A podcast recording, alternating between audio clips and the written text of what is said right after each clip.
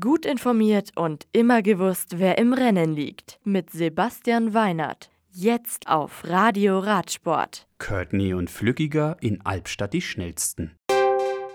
Roglic, Zeitversieger.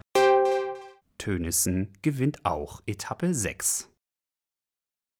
San Marino. Jumbo-Visma-Profi Primo Roglic gewinnt auch das zweite Zeitfahren des Giro d'Italia in San Marino im strömenden Regen.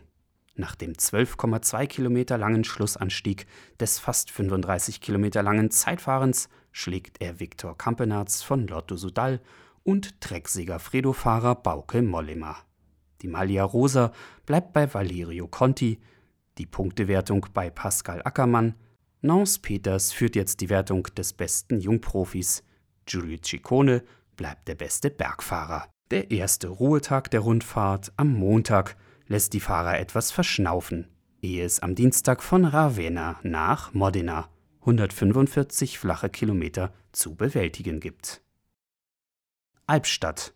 Kate Courtney von Scott SRAM gewinnt den Auftakt zum Mercedes-Benz UCI MTB Weltcup in Albstadt in einer Stunde und 26 Minuten. Die US-Amerikanerin gewinnt vor Track Factory Teamfahrerin Yolanda Neff und vor Jana Bellomoina von Sand CST American Eagle. Die beste Deutsche ist Elisabeth Brandau von Ebe Racing auf Rang 7.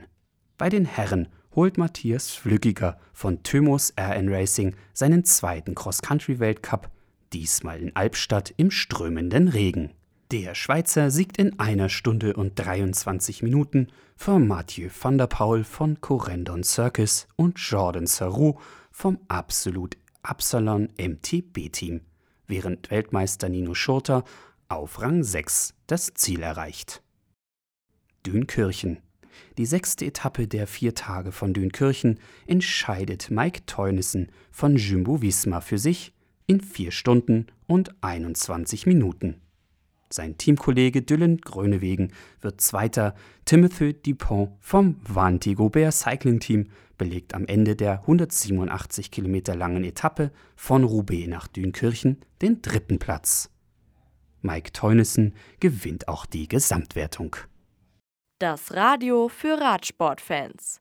Im Web auf radioradsport.de